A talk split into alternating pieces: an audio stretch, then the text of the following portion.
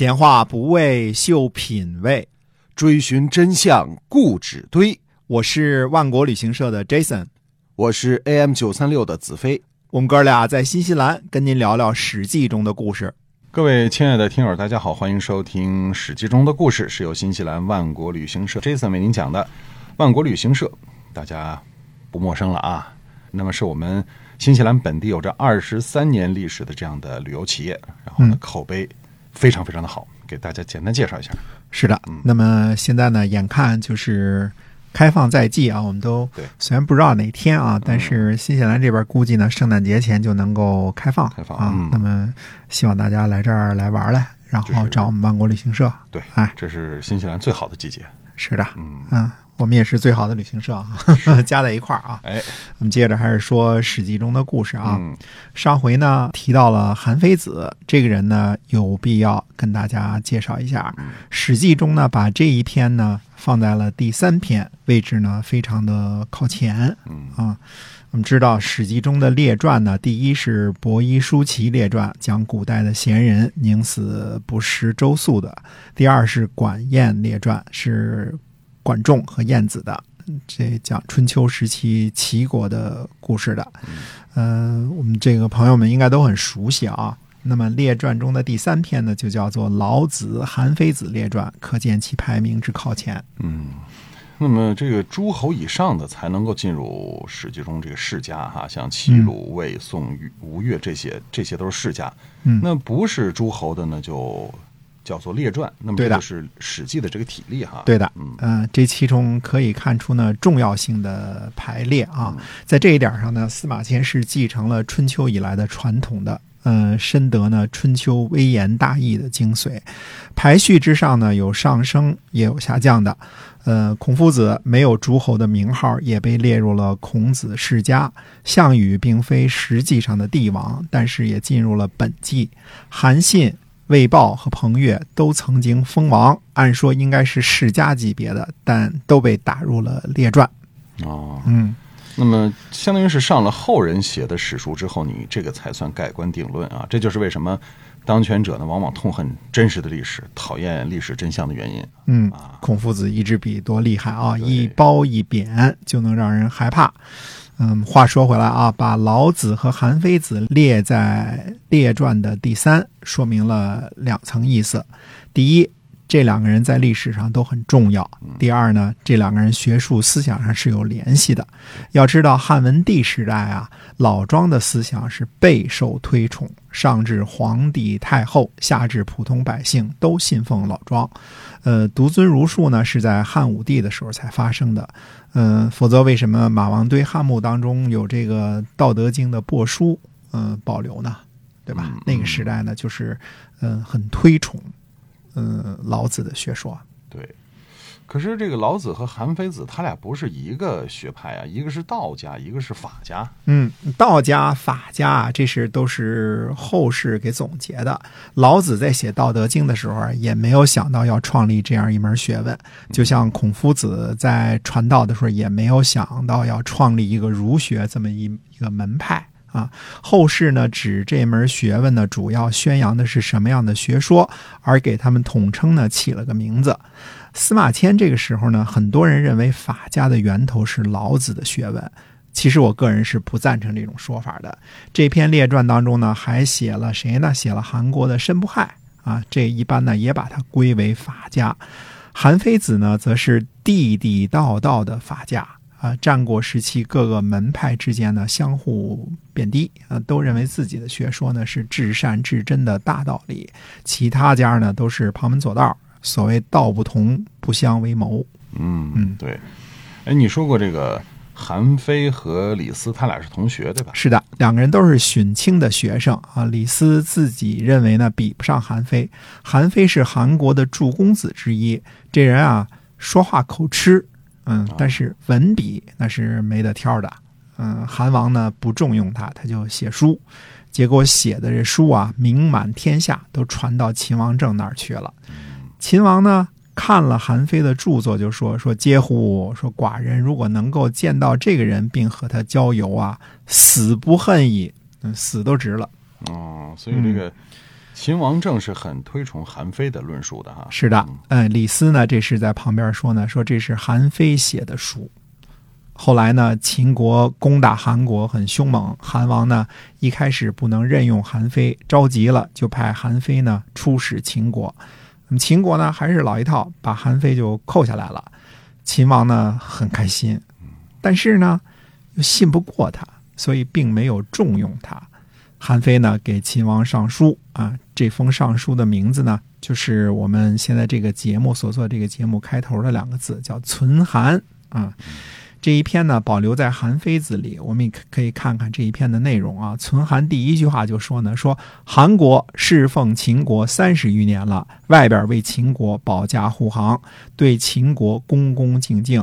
秦国出动精锐部队，呃，跟随在后边，使用韩国的地方进攻诸侯，让韩国得罪天下诸侯，功劳都归了秦国。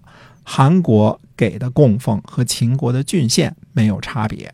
也就是说，韩国一心一意要跟着秦国干，都三十多年了哈。哎，如果我们认为这份上书的时间呢是在公元前二百三十五年之后，也就是说呢，韩国紧跟着秦国从公元前二百六十多年。啊，那个时候是谁呢？是范雎刚刚上位的时候，就跟着秦国干了。嗯，大家可以回想一下，范雎上位的时候，给出秦昭王出的是什么计策？叫做远交近攻，主要攻打的就是韩魏，叫做得尺则王之尺，得寸则王之寸，抢一亩地儿落一亩地儿。呃，而韩国呢，就是在这个时候下定决心跟着秦国大国一块干的。好，这这。真够可怜的，哎，韩国的中心换来的是什么呢？嗯，秦国把韩国一分为二了，嗯，中间断开了嘛，逼着韩国献出上党，这才有了后来的长平之战。这就是为什么六国呢都把秦国叫做虎狼之国，在利益上面一点面子都不讲。嗯，我深为怀疑啊，信陵君无忌那次五国伐秦，以及春申君后来的五国伐秦呢，其中。韩国参与的成分有多少？嗯，因为从韩非的上书当中，我们知道呢，韩国人出征的时候是为秦国打先锋的，估计呢还要就近提供些供给，并且无偿的借道，对吧？两国一块出征，天下诸侯呢更恨的是韩国，原来这个盟友，而得到了好处呢，都归了秦国。上党的事儿呢，韩非压根儿提都没提，提了也白提，对，嗯，没用啊。那么韩非上书是为了什么呀？韩非说呢，说我听说贵臣提议要起兵进攻韩国，赵国呢聚集士卒，想要联合天下的军队。明白呢，如果秦国不被削弱，这诸侯这些诸侯的宗庙呢一定会被灭。想要图谋西边，这也不是一天两天的事儿了。如今呢，抛开赵国这个祸患，而为难自称内臣的韩国。那样呢，天下就都明白赵国的计策了。哦，也就是说是自称内臣，像秦国的郡县一样上贡的这个韩国被秦国痛打了，那么就是逼着天下诸侯呢要合纵抗秦了。哎，是这个意思啊，但是没明着说啊，就是这个意思。韩非呢讲话的技巧呢是非常的高的。韩非说呢，说韩国就是一小国，却需要应付天下四方诸侯的攻伐。国君和臣子羞辱，上下一心，担忧很久了。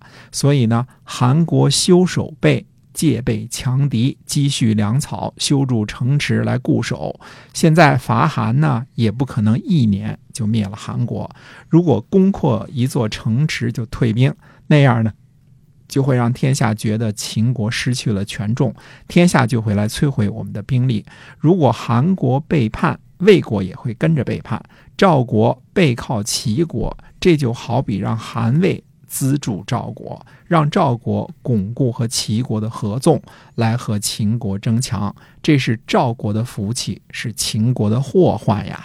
所以韩非是站在秦国的立场上上书给秦王的哈。哎，这是必须的。嗯，什么时候想说服人呢，都要站在对方的立场上啊。人最关心的是自己，这是人性。对。韩非呢也是深通呃人性的，所以他也使用这种方式来沟通。呃，为什么韩非深通这一套呢？韩非专门写过一篇文章，叫做《说说难》啊。其实这个地方这个两个字呢，应该读成说难，嗯嗯，就是呃说服人非常的困难的这个意思啊，说是很游说是很难的。这么说吧，韩非就说服国君有多困难这件事儿，写过一篇博士论文。嗯，所以他深通此道。哦，嗯，所以这个过了几千年，其实还是一样，就是你一定要站在别人的立场上去说服别人才行。是的啊，我们在这儿做广告，说您在万国到家可以买到您喜欢的新西兰特产猕猴桃什么的，从来不说我们组织货源呐什么的有多难呢，是吧？对，嗯，必须站在客户的立场说话嘛，这是原则问没题错。啊嗯，因为我多难，客户不关心，但如果货不好，客人必须跟我急。那咱这会儿是说故事呢。啊、我这不是顺带夹带点私货吗？韩非说呢，如果进攻赵国而不能攻取，退而攻击韩国也没能攻取，那样呢，就会把精锐士卒陷于常年的野战，就就像让这些疲惫的士卒啊与两万胜的国家对敌，这并不是当初想攻灭韩国的本意吧？如果真的使用贵臣的计策，那秦国必定会成为天下兵患的标的物。那样呢，陛下您的这个寿命啊，就算是和黄金玉石那样长久，兼并天下的日子，恐怕也未必能看得到。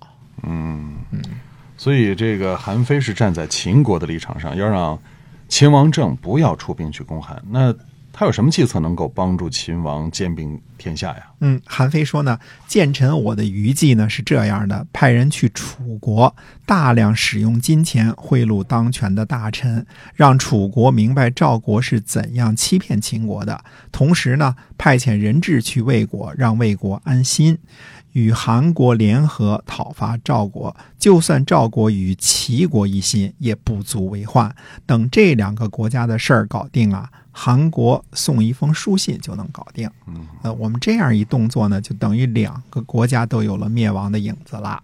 那样呢，楚国和魏国自然会服从的。所以说，兵者凶器也，不能不审慎使用。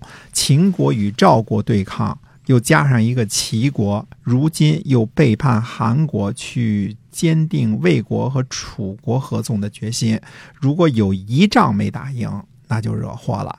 所所以说呢，这个计策呢，就是用来决定事情的，不能不仔细考察。秦国是强是弱，就看今年了。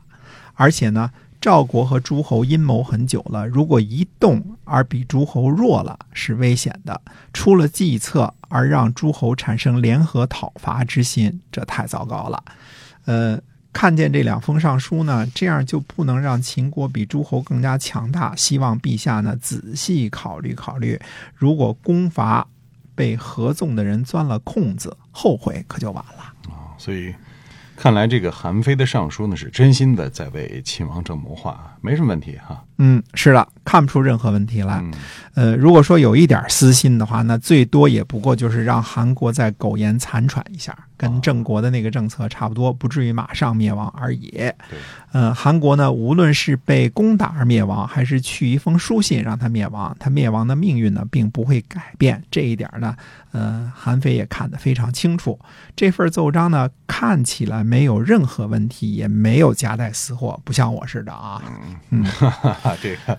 嗯那秦王政有没有听从韩非的主张去，就是使用韩非的计策呢？呃，秦王政呢也犹豫不决，所以呢就把韩非的上书呢发给群臣讨论。那么这个讨论的结果到底如何呢？那我们且听下回分解。好的，那么您收听到的《史记》中的故事呢，是由新西兰万国旅行社的 Jason 为您讲的。那么，同时也请记住，来新西兰旅游呢，您一定要联系我们万国旅行社啊，在这个携程和飞猪上搜一下就能搜到我们这样一流的信誉，给您提供一流的服务。好，我们下期节目再会。再会。